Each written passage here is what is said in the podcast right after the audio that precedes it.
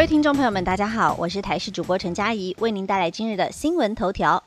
寒流发威转干冷，下探七度低温，明天减弱，周三再迎冷气团。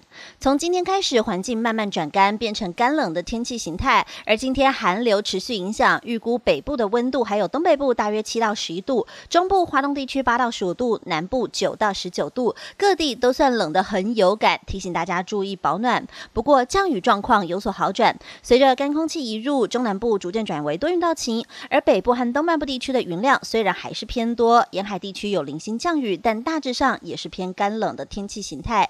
而未来一周，北方系统仍然活跃，冷高压持续南下影响。虽然冷空气南下幅度有强弱周期，但整体来说温度都偏冷。而礼拜三还会再伴随一波强烈大陆冷气团南下，水汽再少一些。届时北部和东半部地区转为阴有雨天气，而中南部降雨影响不大，大多是以多云或者是零星的降雨为主。但是要留意，在夜晚清晨辐射冷却作用下，温度。的极低值都还是有机会下探到十到十三度，大家要做好防寒准备。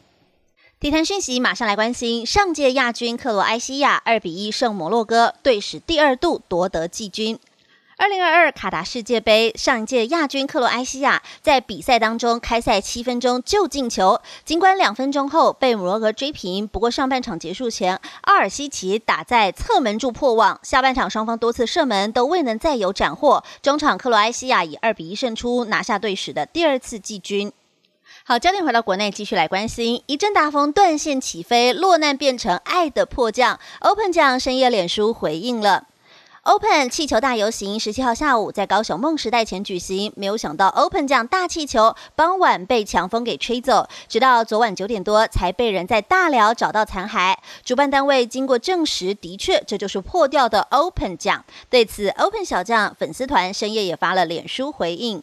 昨天的大气球游行有 Open 家族、Hello Kitty、史努比等十七颗大气球一起游行，而主角 Open 酱傍晚五点多准备下班的时候，突然遭遇一阵强风吹断绳索，飞向天际。主办单位第一时间赶快通报市府，还有警察派人寻找。而高雄市林园分局的员警是在昨晚九点多于大寮区的路边发现 Open 奖的破裂残骸，主办单位也立刻派员前往确认，证实这就是破掉的 Open 奖气球。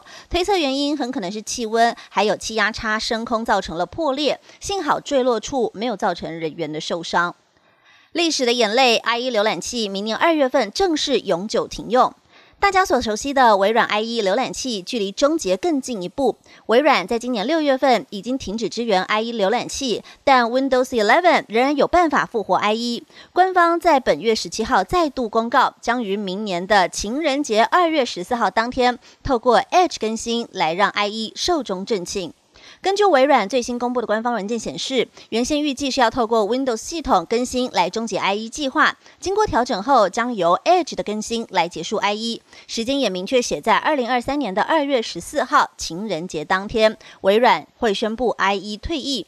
微软也表示，停用 IE 的过程需要相当长的时间，而接下来更新的 Edge 具备了 IE 相容模式，因此呼吁还在使用 IE 的用户赶快过渡到 Edge，避免影响到自身权益。此外，微软 Edge 还有 Google Chrome 也即将停止支援 Windows 7、Windows 8还有 Windows 8.1系统，公司用户也建议要赶快把握时间，升级成微软十、十一或以上的系统。